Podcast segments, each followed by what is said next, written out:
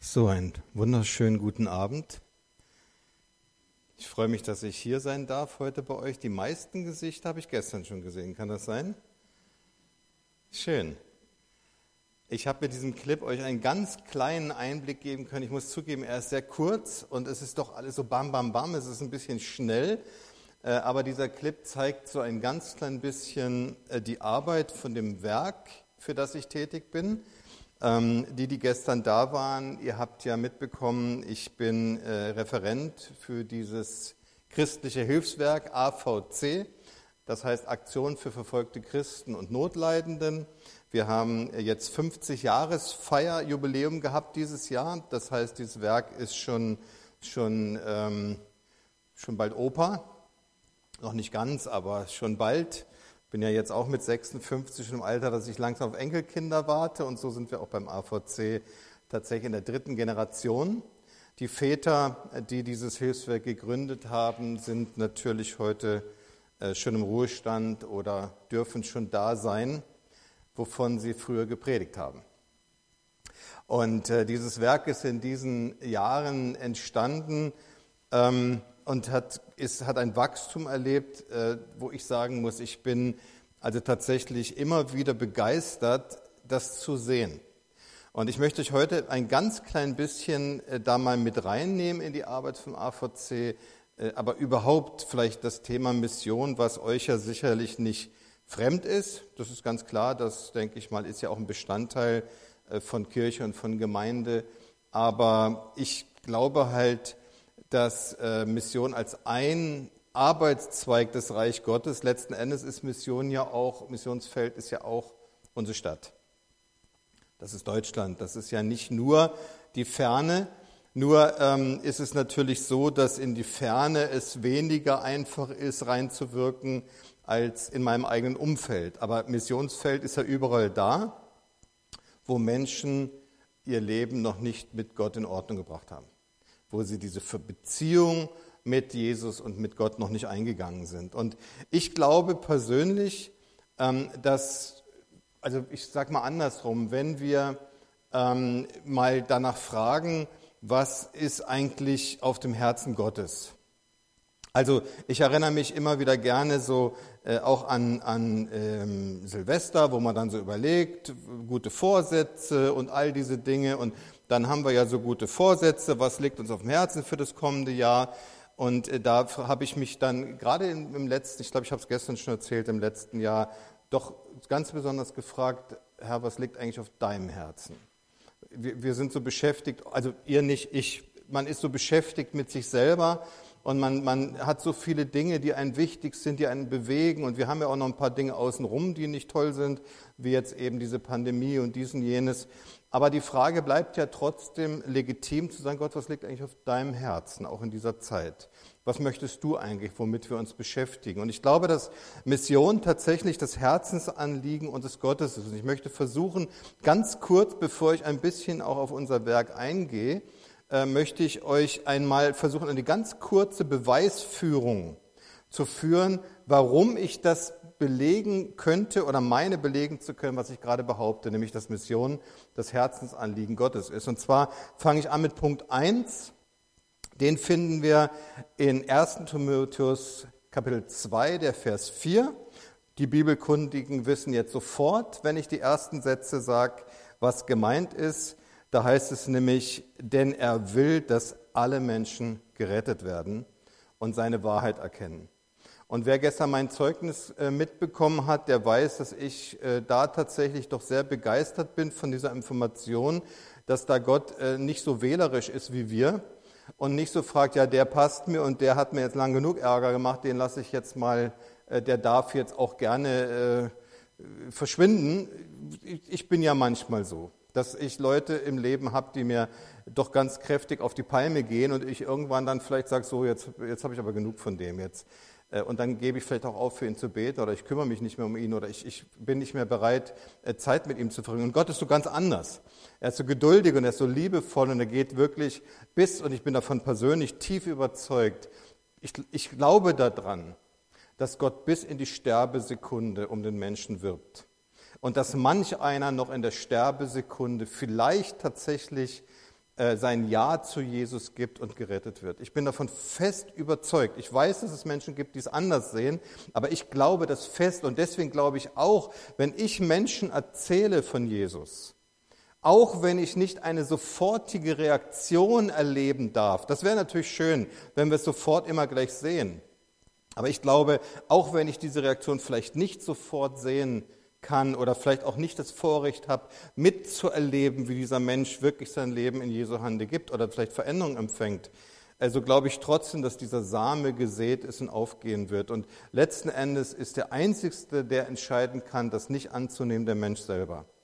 Und ich glaube, dass es doch viele gibt, die da auch in den letzten Atemzügen vielleicht noch merken, Mensch, ich habe was falsch gemacht. Weil ich glaube, dass eben der Heilige Geist als der Chef vom Dienst, als der, der aktiv jetzt auf der Erde hier bei uns ist und auch heute hier in diesem Raum ist, dass der den Menschen nachgeht. Wie gesagt, mein erster Beweispunkt, wenn wir jetzt vor Gericht wären. Ich glaube, dass Gott, äh, das Wichtigste für Gott wirklich ist, er möchte, dass niemand verloren geht, sondern dass jeder die weiterkennt. Das Zweite ist, was Gott sehr wichtig ist, und auch das gehört für mich sehr stark zusammen, haben wir auch gestern schon angerissen.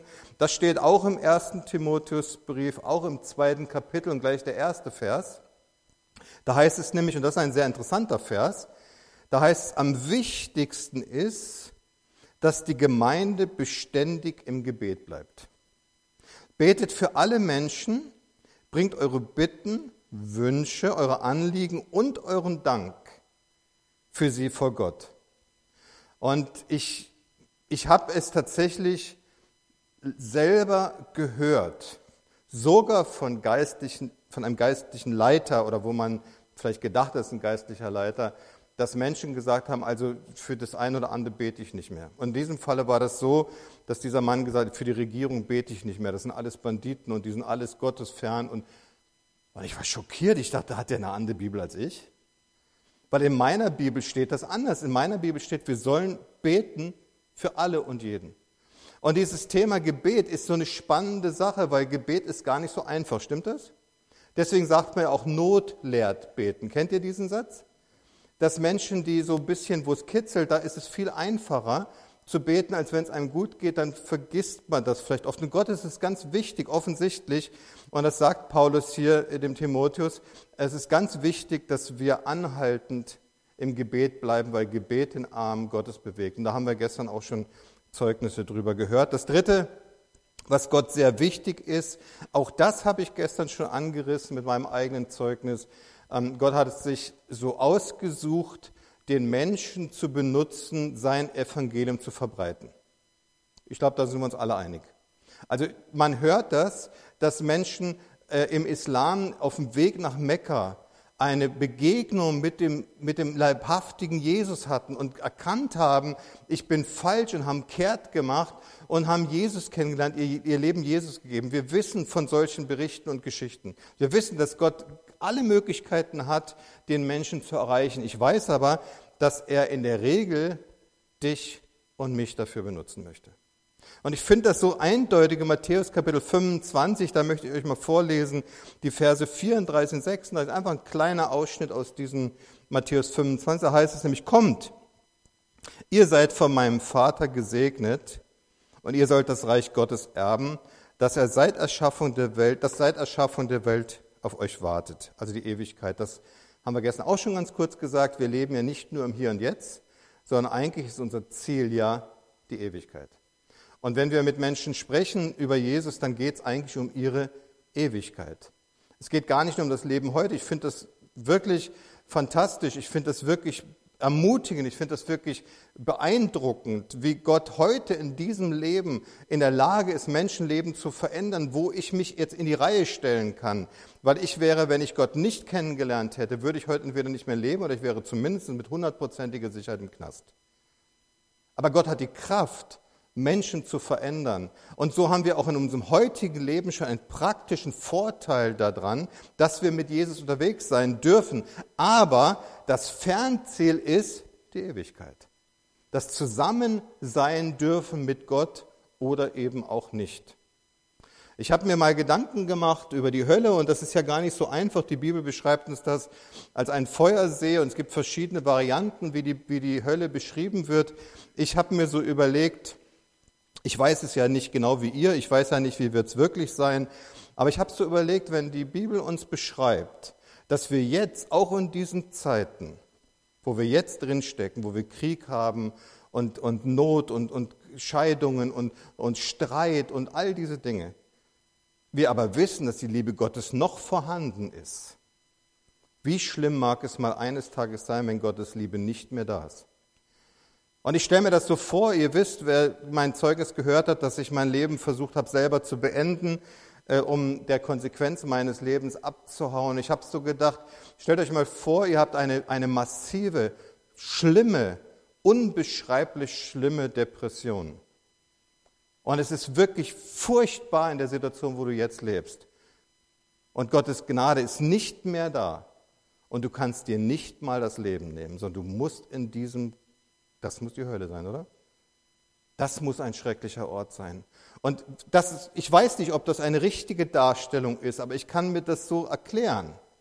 Ein Ort, wo Gottes Gnade nicht mehr da ist. Und deswegen fordere ich uns immer wieder, mich selber und heute auch euch auf, lasst uns Menschen von diesem guten Jesus erzählen, dass sie ihre Ewigkeit nicht in Gottes Ferne verbringen müssen, wie auch immer dieser Ort dann aussehen mag, sondern in Gottes Nähe und in seiner Liebe sein dürfen. Und wenn ich dann lese, und da könnte ich jetzt Stunden drüber erzählen, wenn ich dann lese, dass wir eines Tages auf Papas Schoß sitzen werden und er uns jede Träne aus den Augen wischen wird, dann muss es ein toller Ort sein.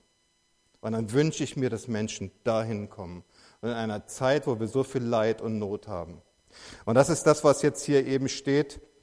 Dann geht es nämlich weiter im Vers 36. Denn ich war hungrig und ihr habt mir zu essen gegeben. Ich war durstig und ihr gabt mir zu trinken. Ich war ein Fremder und ihr habt mich in euer Haus eingeladen.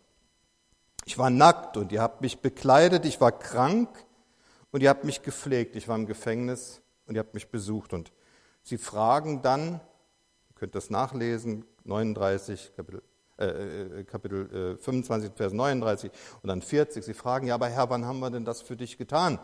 Und dann sagt er, was ihr einen meiner Geringsten getan habt. Das habt ihr mir getan. Und diese drei Punkte sind für mich so eindeutig, dass Jesus möchte und dass Gott möchte, dass wir dieses Thema Mission, was ja wiederum bedeutet, einfach Mensch für Menschen da zu sein, äh, Menschen zu helfen und ihnen vielleicht auch die Hand zu reichen, um sie zu geleiten in eine Beziehung mit Gott, dass ihnen das so wichtig ist. Und es gibt eine, einen Bericht, ähm, das, mich hat es sehr beeindruckt, als ich das gehört habe. Ich möchte das mal weitergeben. Und zwar ist es eine wahre Geschichte von einem Mann namens Dirk Williams.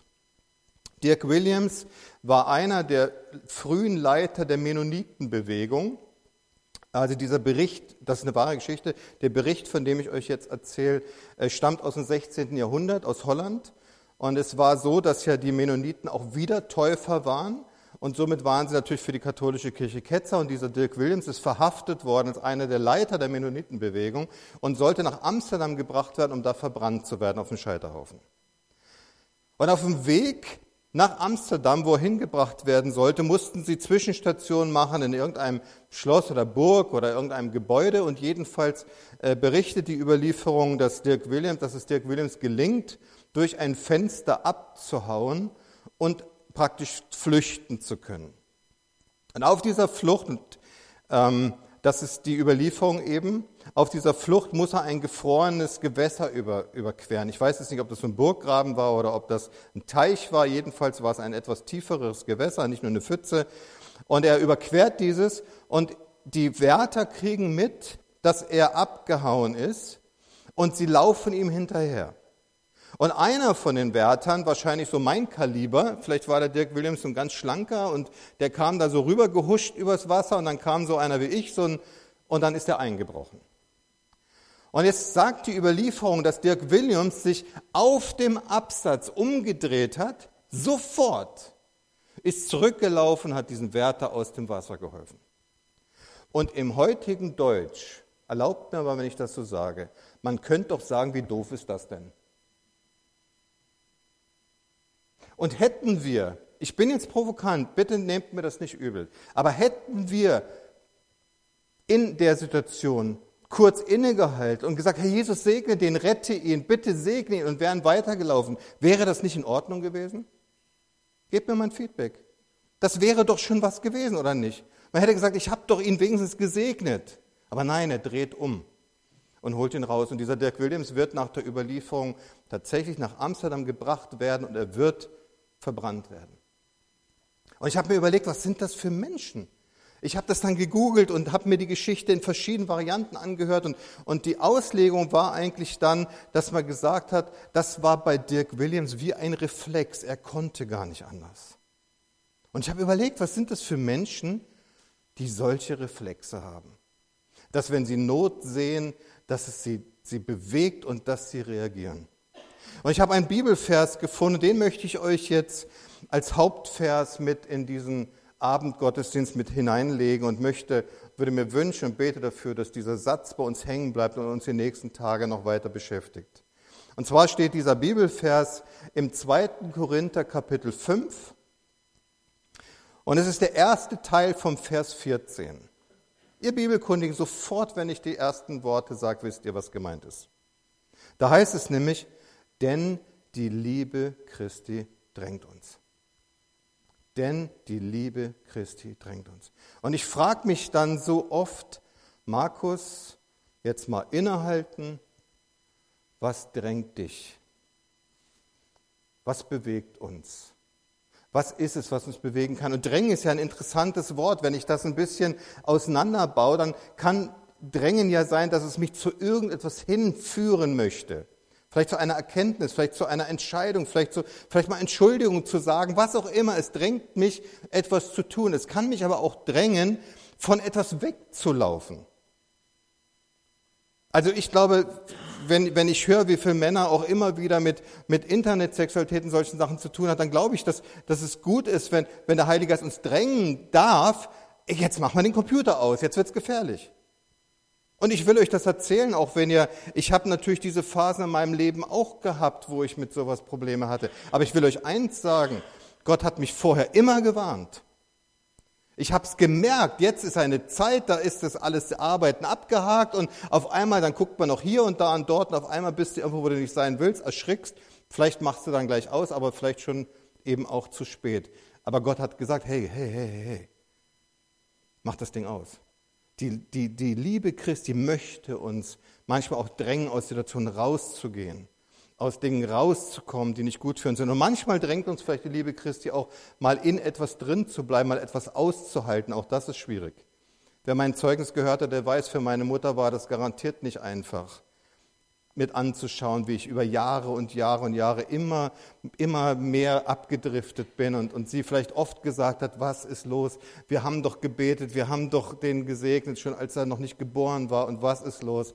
Und sie musste vielleicht einfach festhalten und vielleicht auch eben nicht sagen, so, dann gebe ich halt auf, dann ist es halt so, sondern dran zu bleiben. Ich weiß nicht, wie viel Tränen mag meine Mutter geweint haben. Sie lebt heute leider nicht mehr, ich habe es gestern schon erzählt. Übrigens, wer gestern nicht da war, ich habe gestern erzählt, es gibt auch ein Büchchen über mein Leben, das meine ganze Geschichte viel ausführlicher auch drin. Wir geben das ab für vier Euro Spende. Ich habe ein paar Exemplare dabei, wenn ihr möchtet, dürft ihr euch das mitnehmen, noch mal reinlesen in meine Geschichte, was ich gestern erzählt habe. Aber mir ist es so wichtig geworden, weil ich glaube, dass die Väter von Missionsgesellschaften, dass sie das erlebt haben dieses Drängen Christi etwas zu tun. Der AVC ist damals entstanden äh, vor 50 Jahren, weil in Rumänien eine sehr starke Flut war. Ich glaube, ihr wisst das vielleicht sogar noch. Eine sehr starke Flut, das halbe Land war über, unterwassert und so sind natürlich viele Hilfsorganisationen äh, gegangen und wollten helfen, so eben auch der Bund, also der Pfingstbund, zu dem wir gehören als Werk. Und äh, die haben damals gesagt, wir wollen helfen, wir wollen Hilfe bringen und haben angefangen, in Gemeinden zu sammeln, so wie man es jetzt vielleicht auch mit der Ukraine gemacht hat. Ich denke, das werdet ihr ja auch getan haben oder jedenfalls wissen, wo es getan wurde.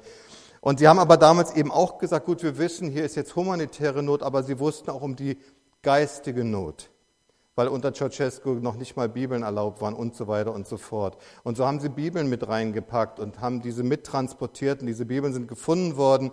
Und äh, unsere Brüder sind wieder nach Hause gekommen und die Pastoren, die beteiligten Mitarbeiter sind verhaftet worden in Rumänien. Und jetzt sind die Brüder zu Hause gesessen und haben gesagt, Mensch, wir haben vor zwei, drei Tagen noch miteinander gebetet, Lieder gesungen, miteinander gegessen. Jetzt sind wir in Freiheit und sie sitzen im Gefängnis und haben überlegt, was können wir tun. Natürlich ist Gebet eine Möglichkeit, aber dann eben auch Aktion. Und so haben sie überlegt, sie sind nach äh, Bonn gegangen, haben an einem Montag ich weiß nicht, wer den AVC kennt, der kennt die Geschichte. An einem Montag eine Demonstration gemacht. Ich habe so kleine Heftchen, das ist unsere 50 Jahre Sonderausgabe, da sind Fotos davon drin. Nehmt euch das gerne mit, das ist ja selbstverständlich kostenlos. Und sind an einem Montag auf die Straße gegangen und haben demonstriert, dass Menschen einfach nur wegen ihrem Glauben in Gefangenschaft sind.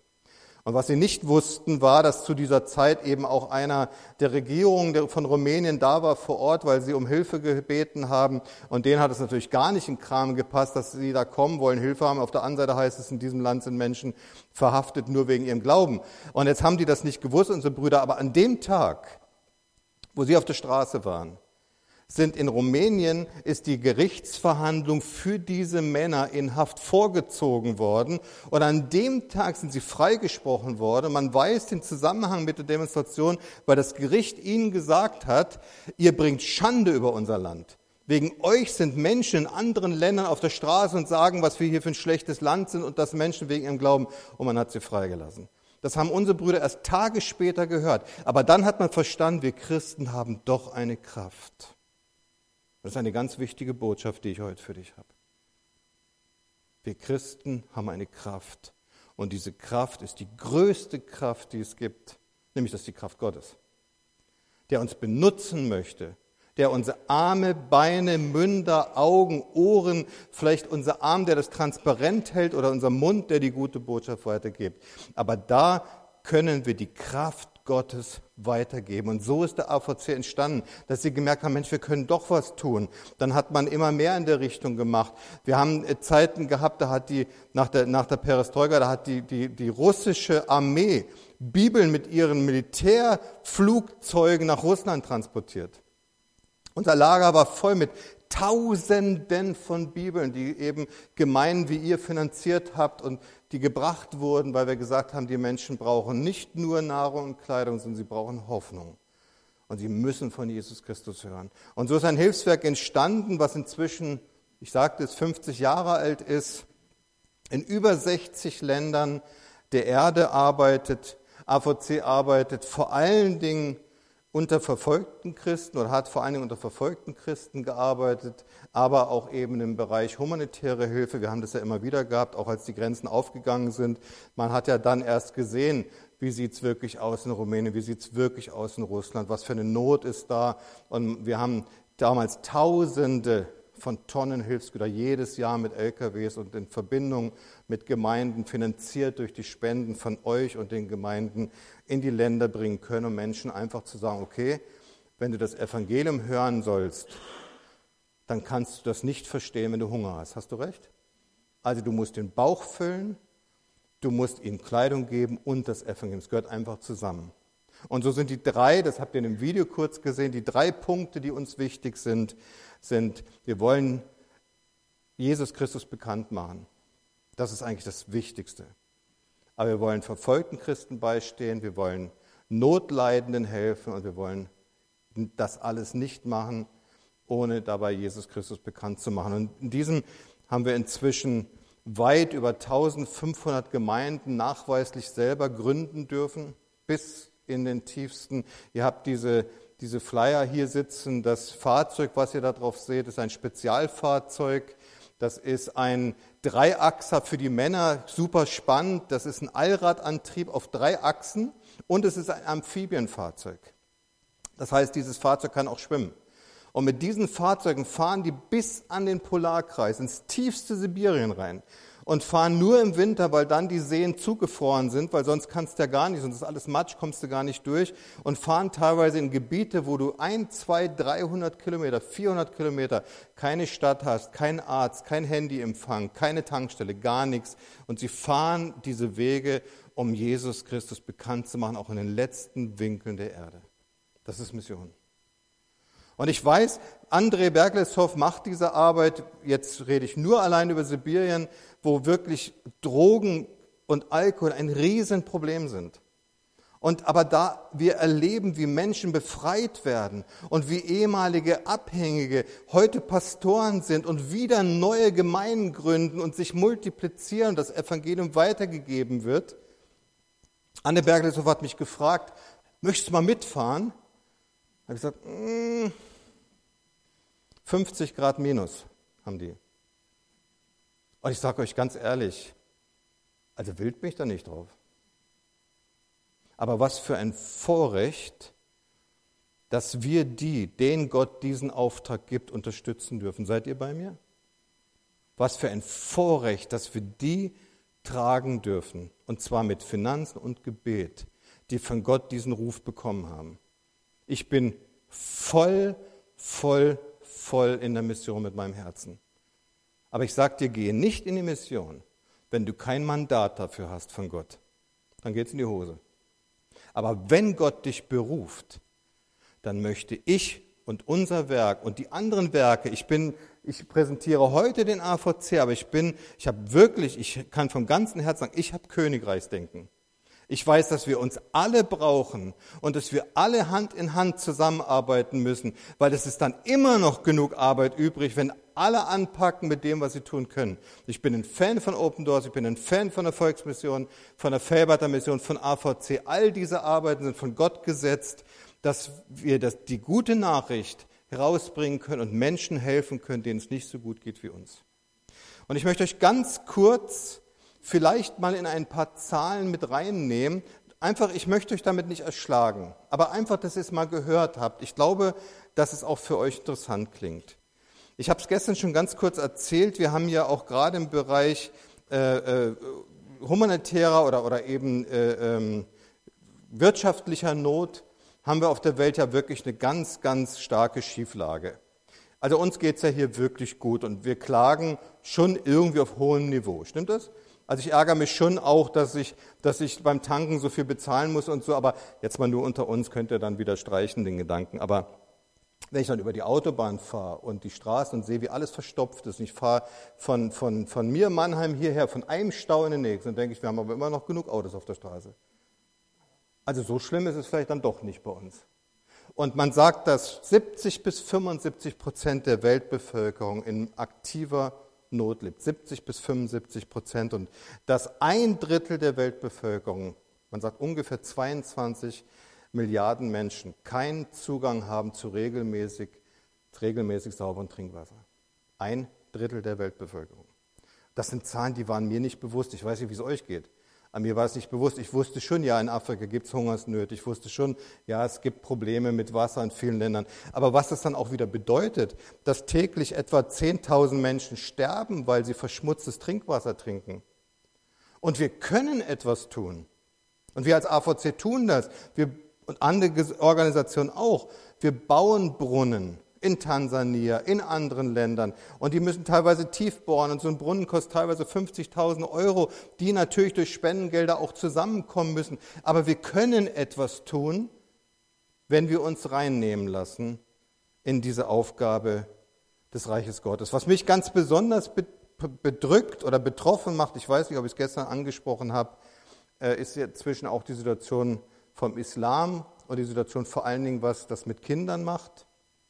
Ich weiß nicht, ob ihr das wisst, wie das aussieht. Wir haben in Nigeria eine ganz starke Verfolgung. Wir haben in Sri Lanka eine starke Verfolgung. Wir haben in Pakistan eine starke Verfolgung. Wir haben in Indien eine starke Verfolgung. Aber wir haben vor allen Dingen zum Beispiel auch in Pakistan eine starke Verfolgung durch die Islamisierung. Dasselbe in Nigeria, anderen Ländern, Afrika. Und ich habe mich immer gefragt, warum sind sie so, wie sie sind? Wie, warum, wie tickt denn so ein Moslem? Warum denkt er so? Und ich möchte euch eine Buchempfehlung heute geben. Das ist dieses Buch. Das ist von Mark E. Gable. Er war ein, ein, ein, ähm, äh, ein Professor für Islamgeschichte und hat sich bekehrt, weil er sich damit auseinandergesetzt hat, der christliche Glaube und Islam. Und er schreibt in diesem Buch ganz einfach die, die Gegenüberstellung für, zwischen Jesus und Mohammed. Von vor der Geburt über die Entstehung des Islam und des Christentums bis zu den Lehraussagen des, des Koran und der Bibel. Und dieses Buch habe ich, als ich meine Corona-Auszeit hatte, habe ich das gelesen. Ich bin sonst kein Fan von so dicken Büchern. Ich weiß nicht, wie es euch geht. Manche, die können die ja verschlingen oh, ich habe schon viele dicke Bücher angefangen und irgendwann sind die liegen geblieben, aber das habe ich gefressen. Weil es hat mir so viel Information gegeben, warum die so ticken, wie sie ticken und warum wir wissen, dass in Nigeria zum Beispiel, sie sagen, alles klar, wenn wir, oder auch Afghanistan, ihr wisst, die sind, nachdem die Taliban zurückgekehrt sind, durch die Dörfer gegangen und haben an den Türen geklingelt und haben Christen gesucht, die konvertiert waren. Und dann haben sie die Männer oft sofort getötet, die Frauen, die Kinder haben sie verschleppt. Und das ist auch in Nigeria und anderen Ländern so. Ich habe warum ist das so? Dann lese ich hier, dass Mohammed, seine zweite Frau, die Aisha, war sechs Jahre alt, als er sie geheiratet hatte. Mit acht hat er die Ehe an ihr vollzogen. Und wenn wir jetzt hören, dass wir gerade in diesen Ländern so viel Zwangsverheiratung haben und Kinder mit zehn, zwölf Jahren verheiratet werden. Ich hörte jetzt eine Geschichte von einem 72-jährigen, äh, also von einem zwölfjährigen Mädchen, die mit einem zwei, an einen 72-jährigen Mann verkauft wurde. Und dieses Kind war nach einem Jahr schwanger. Und mich zerreißt das, wenn ich das höre. Und ich frage mich, warum ist das so? Und dann verstehe ich anhand dieses Buches auch ein Stück, ja, sie ticken so, weil sie das so gelehrt bekommen haben, weil sie denken, es ist richtig. Und dann denke ich, okay, das, was wir also tun können, ist A zu beten, dass Gott Herzen verändert. Und unsere Aufgabe ist es auch, Bildung in die Länder zu bringen, ähm, Evangelium in die Länder zu kriegen und die Nachricht weiterzugeben, dass das nicht Gottes Plan ist für den Menschen. Und das ist Mission. Und wir haben zum Beispiel in, in, in ich weiß, einige von euch haben äh, Patenschaften, ich gucke jetzt niemand an, aber wir haben Kinderpatenschaften, über 5000 Kinder. Und das ist ein Tropfen auf den heißen Stein. Richtig? Wir haben weltweit etwa 100 Millionen Straßenkinder. 100 Millionen. Das ist mehr als die Bundesrepublik Deutschen Einwohner hat. Aber ich glaube, dass jeder Einzelne zählt. Und wenn wir weiter wachsen dürfen als Organisation und die anderen auch und die anderen auch und die anderen auch, dann werden es irgendwann Hunderttausende von Kindern sein, die durch solche Projekte rausgerissen werden aus der Situation. Das kann ich machen, indem ich ein, vielleicht ein Kind unterstütze mit 30 Euro im Monat. Das sind Möglichkeiten, wie ich, wie ich Mission aktiv unterstützen kann. Ihr habt gestern gehört, die da waren, diese Geschichte von dem Mädchen, von dem Jungen aus Nicaragua, was das auch bewirkt in geistlichen Welten, wenn wir Verantwortung übernehmen für andere Menschen. Wir haben etwa 11.000 Kinder in Schulen, weil wir wissen, dass Bildung Menschen verändert. Wir haben das jetzt gehabt, ich könnte euch bis morgen früh erzählen. Wir haben es jetzt gehabt, in Sri Lanka sind buddhistische Mönche, 50 buddhistische Mönche, haben, eine, haben einen riesen Mob aufgewiegelt und sind auf eine Kirche los und wollten Pastor, Pastorsfrau, Kinder töten, wollten die Kirche abbrennen, wo man sagte, Buddhismus ist doch so eine friedliche Religion. Und die Leute werden verführt und ziehen mit und wollen diese Gewalt ausüben. Nur ein Polizeieinsatz konnte das verhindern. In anderen Ländern erleben und hören wir immer wieder, wie es passiert, dass unsere Brüder und äh, Schwestern getötet werden, Kirchen abgebrannt werden. Gerade in, in, in Pakistan, Indien hören wir es immer wieder mit dieser, in Indien ist es die, die, diese neue Hindu-Gesetze, jeder Inder soll ein Hindu sein und dann geht es um die, um die Zwangskonvertierung. Wir haben jetzt eine Taufe gehabt von unseren, ähm, aus unserem Bereich von unseren äh, Geschwistern, da haben die bei der Taufe Notare und Rechtsanwälte dabei gehabt. Weil die haben jeden vor der Taufe gefragt, bist du freiwillig hier? Hat man dich gezwungen? Entscheidest du freiwillig, das hier zu tun? Und das schreibt bitte jetzt hier, damit diese Anklagepunkte sind, weil da sind Leute, haben sich eingeschlichen, sind getauft worden, haben ihr Leben Jesus gegeben, haben hinterher gesagt, ja, ich bin gezwungen worden und da sind ganze Kirchen für geschlossen worden. Das ist Mission. Und ich glaube, dass wir in vielen Dingen nicht viel tun können. Vielleicht darf ich ganz kurz noch auf das Thema Verfolgung eingehen, weil ich gerade dabei bin. Man hat gesagt, im Jahre 2010 äh, hat man mit ungefähr 100 Millionen verfolgten Christen kalkuliert. 2020 waren es schon 250 Millionen. Heute, ihr wisst, Open Doors ist da sehr stark drin mit Zahlen und Daten und Fakten. Und heute sagt man, dass wir schon weit über 300 Millionen verfolgte Christen haben. Und die Definition ist wirklich, dass sie in einem hohen bis extrem hohen Maß der Verfolgung ausgesetzt werden. Also nicht nur verlacht werden, sondern einen Preis dafür bezahlen müssen, dass sie sagen, ja, ich glaube an Jesus Christus. Und teilweise ihr Leben verlieren. Und das haben wir in etwa 50 Staaten der Erde. Man sagt, dass etwa 100.000 Christen jährlich den Märtyrertod sterben, weil sie den Namen Jesus nicht loslassen wollen. Wir haben Gemeinden gehabt jetzt in, in, in äh, Nordkorea, Open Doors hat das veröffentlicht. Da haben sie eine Untergrundkirche hops genommen, die Geheimpolizei, und sie sind hingegangen und haben alle sofort erschossen. Die haben sie nicht mal festgenommen in die Straflager, aber sie haben sie alle sofort erschossen. Und ich kann euch sagen, warum ich denke, dass das so ist. Weil ich glaube, dass wir nicht nur einen liebevollen Vater im Himmel haben. Ich habe gestern darüber gesprochen, warum ich so begeistert bin vom Evangelium, weil ich gelernt habe und gespürt habe, in meinem Leben gesehen habe, das Evangelium funktioniert tatsächlich. Das ist die Wahrheit und es hat Kraft und es hat die Kraft, Menschen zu verändern. Aber wir wissen eben auch, es gibt auch einen Feind.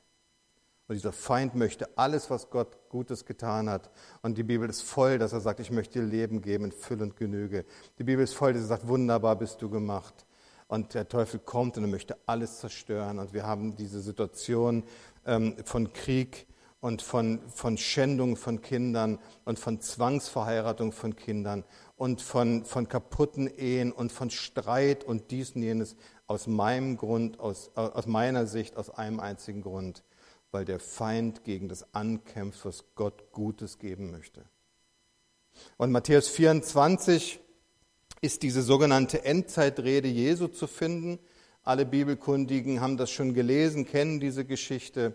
Da sagt er, dies alles wird kommen. Und wenn ich das so lese oder wenn ich das so sehe, sagen wir mal so rum, wenn ich das so sehe, was jetzt passiert, gerade jetzt auch dieser Ukraine-Konflikt, wo uns das auf einmal mal nahe kam. Ich meine, Krieg haben wir ja die ganze Zeit und immer. Aber jetzt kam es uns halt doch mal sehr nah. Und jetzt ist es auf einmal auch an unserem Geldbeutel dran. Und jetzt auf einmal merken wir, das betrifft auch uns. Und dann, dann muss ich immer denken an Matthäus 24, diese sogenannte Endzeitrede Jesu, wo er sagt, dies alles wird geschehen. Da steht es wortwörtlich. Ihr werdet hören von Kriegs und Kriegskriegen. Ihr werdet hören von Katastrophen. Ihr werdet hören von, von, von, von, das Unrecht wird überhand nehmen. Einer wird den anderen überliefern. Alles das hat Jesus alles vorhergesagt vor 2000 Jahren. Und spannend ist an dieser Botschaft, dass Jesus diese, diese Endzeitrede in Vers 4, äh, im Vers 4, also Matthäus 24, Vers 4, lest das mal nach. Wenn ihr mal Lust und Zeit habt, den nächsten Tag, lest mal Matthäus 24, Matthäus 25 und einmal durch. Das wird euch ganz viel geben. Aber er beginnt Matthäus 24, Vers 4 mit den Worten, pass auf, lass dich nicht verführen. Und es hat mir so viel zu sagen gehabt, dass ich dachte, ja, es gibt die Gefahr, dass ich undankbar sein kann. Dann ist die Wiese des Nachbars grüner, dann ist, was weiß ich, der, der, der Job des, des, des Kollegen besser, verdient mehr, schöneres Auto, was auch immer.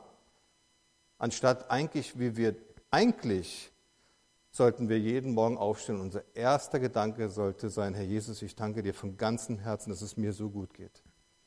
Und dass ich das Vorrecht habe, in einem Land leben zu dürfen, wo ich Frieden und Freiheit habe und dass ich Essen haben darf und so weiter. Und natürlich haben wir alle Herausforderungen. Und dann gibt es Krankheit und dann gibt es Not und dann natürlich haben wir das alles. Aber wir haben es immer noch so, so gut und sind oftmals vielleicht in Gefahr verführt zu werden, auch von unserem Feind undankbar zu sein. Und wenn die Bibel sagt, dass Gott im Lobpreis seines Volkes wohnt, dann möchte ich im Lobpreis leben, weil dann weiß ich, Gott ist bei mir.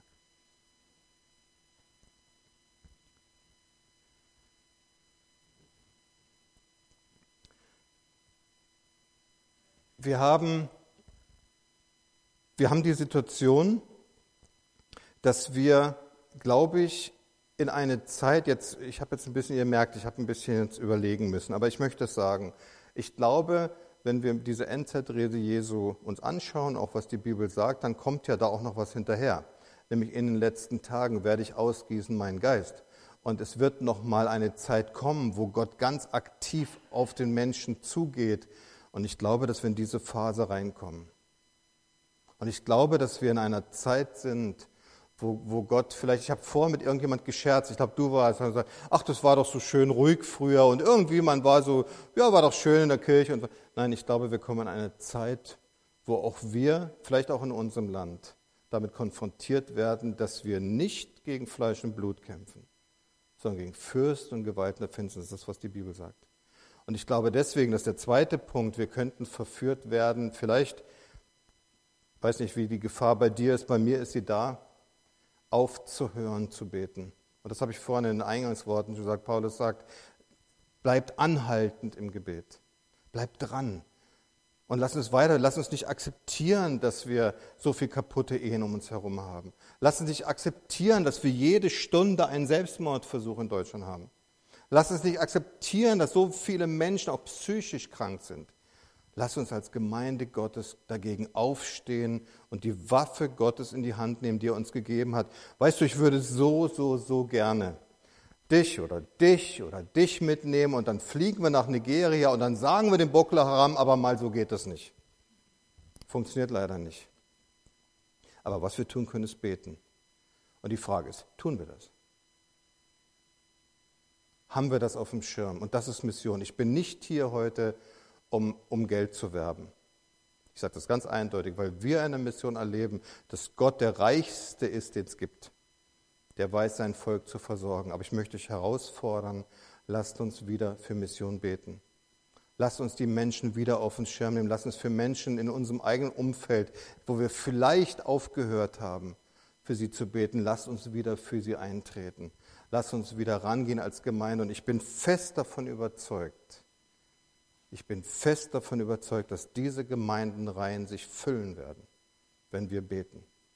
Ich bin fest davon überzeugt, wenn wir nach uns ausstrecken, was Paulus sagt, streckt euch aus nach den Gaben des Geistes, nach prophetischen Worten. Ich meine damit zum Beispiel, und da sehne ich mich nach, dass Gott mir aufs Herz legt, wenn ich mit jemand rede, was ich zu ihm zu sagen habe, weil er kennt diese Person und er kann durch den Heiligen Geist mir zeigen, wie kann ich diesen Menschen dienen und wie kann ich vielleicht die Liebe Gottes durch mich fließen lassen zu anderen Menschen. Und so wird der Himmel bevölkert, davon bin ich überzeugt. Und die Herausforderung ist, lassen wir uns reinnehmen? Nehmen wir das Gebet wieder an? Gehen wir wieder, ich sage jetzt mal geistlich auf die Knie? Manchmal schadet es ja auch gar nicht mal leiblich auf die Knie zu gehen. Aber geistlich auf die Knie und sagen, Vater im Himmel, Herr, dein Reich komme. Dein Wille geschehe, wie im Himmel so auf Erden. Das tägliches Brot gib uns heute, aber eben auch denen in anderen Ländern. Und lass uns Anteil daran haben, dass wir uns mitbeteiligen, wenn wir das können. Ich möchte an der Stelle schließen. Ich glaube, es war genug. Aber ich möchte schließen, nicht ohne eine Herausforderung. Erlaubt ihr mir das? Ich möchte euch herausfordern, dass wir jetzt miteinander beten. Und ich möchte von hier vorne beten. Ich möchte aber dich bitten, dass du in dieser Zeit in der Reihe, da wo du sitzt, einfach mal so für dich reflektieren kannst, hat, hat Gott mir heute etwas zu sagen gehabt, dann gib doch ein Ja dazu. Weißt du, mir gefällt das so gut bei Gott, dass Gott nicht erst verlangt, dass wir alles verstehen. Und er verlangt schon mal gar nicht, dass wir es selber können, sondern hat gesagt, ich bin da und ich möchte in dir leben. Und die schönste Bibelstelle, die, die mich die letzten Monate begleitet, ist diese Bibelstelle, wo es heißt, der, der in mir ist, ist größer als der in der Welt ist. Und ich könnte euch erzählen von Herausforderungen, die ich persönlich hatte. Und ich habe den Eindruck, ich war bis, ich war zehn Jahre bei diesem Hilfswerk, war dann eine Weile in der Wirtschaft, ganz normal gearbeitet und da war alles gut. Alles ruhig. Und als ich mich entschieden habe, wieder zurückzugehen ins Hilfswerk, als ich mich entschieden habe, wieder das Evangelium zu verkünden, als ich mich entschieden habe, wieder gegen den Feind anzukämpfen, auf einmal wurde es spannend. Auf einmal kam hier was und da zwickt's und da kommt was und da kommt was und da kommt ein Angriff und da kommt was.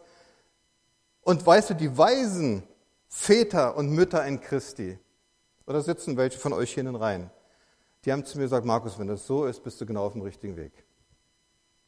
Weil das zeigt nur, dass du mit Gott unterwegs bist und damit ärgerst du den Feind. Und jetzt hilft mir, keine Angst zu haben, genau diese Bibelstelle. Der, der in mir ist, ist größer als der, der in der Welt ist. Und er hat kein Recht. Und die Bibel sagt, niemand kann uns aus seiner Hand reißen. Wir können nur selber raushüpfen, stimmt das? Wir können uns entscheiden zu sagen, nee, ich will nicht mehr. Aber niemand kann uns rausreißen aus seiner Hand. Und ich finde das so tröstlich. Ich möchte euch so ermutigen heute. Ich möchte, mein Wunsch ist es, ich habe dafür gebetet, ich möchte euch so viel, so viel, ich würde euch gerne so, so richtig so einen Schwung Mut schenken heute.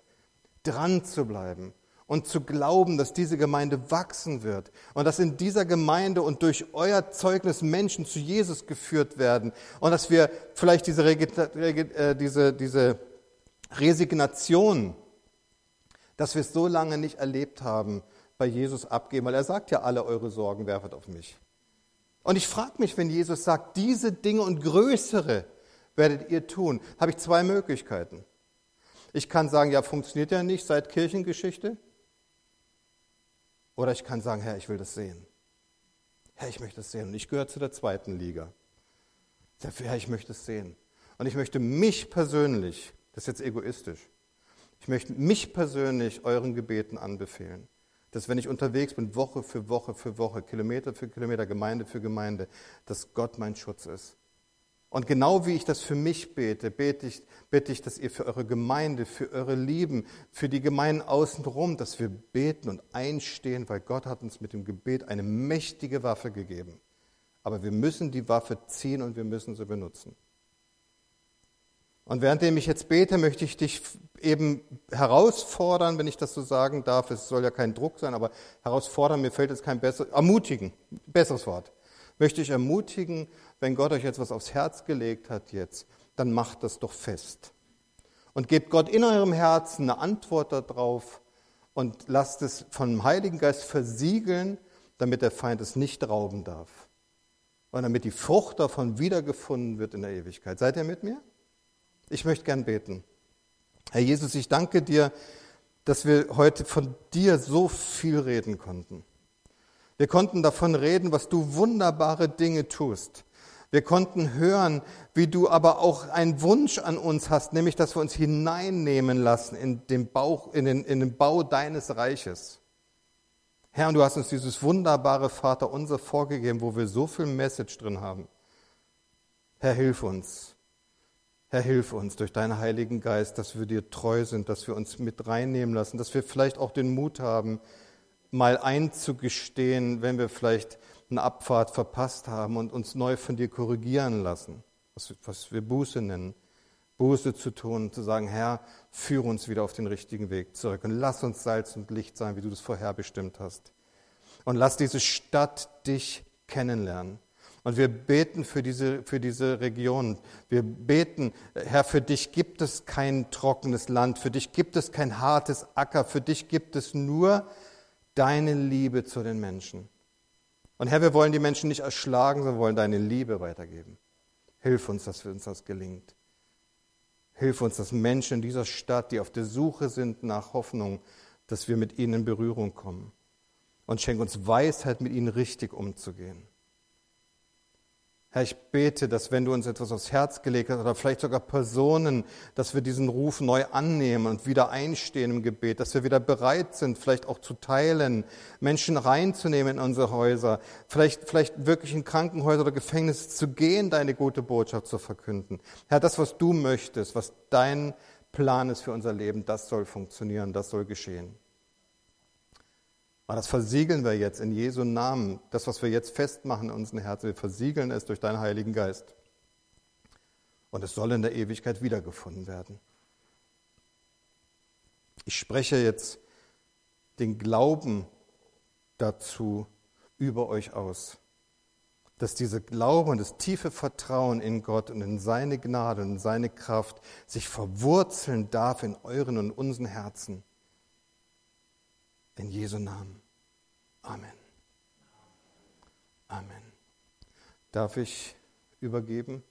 Wenn ihr möchtet, wir haben so kleine Kontaktkärtchen, wenn ihr, kannst schon nach vorne kommen, Schwester, ganz schön nach vorne. Wir haben so kleine Kontaktkärtchen, da ähm, kann man äh, Informationen vom AVC auch per E-Mail bekommen. Wir haben so eine Gebetsmail, wo wir jede Woche so Beispiele wie jetzt Nordkorea soll was äh, weitergeben. Wenn ihr möchtet, könnt ihr das ausfüllen, in die Kiste stecken, dann könnt ihr ähm, Informationen auch über unser Werk bekommen. Ansonsten nehmt gerne das Heft mit. Und jetzt, äh, wir können ja diese Patenschaft noch anschauen, wenn du willst, aber da wolltest du ja mal was zu sagen. Ja, perfekt. Singen ist immer gut.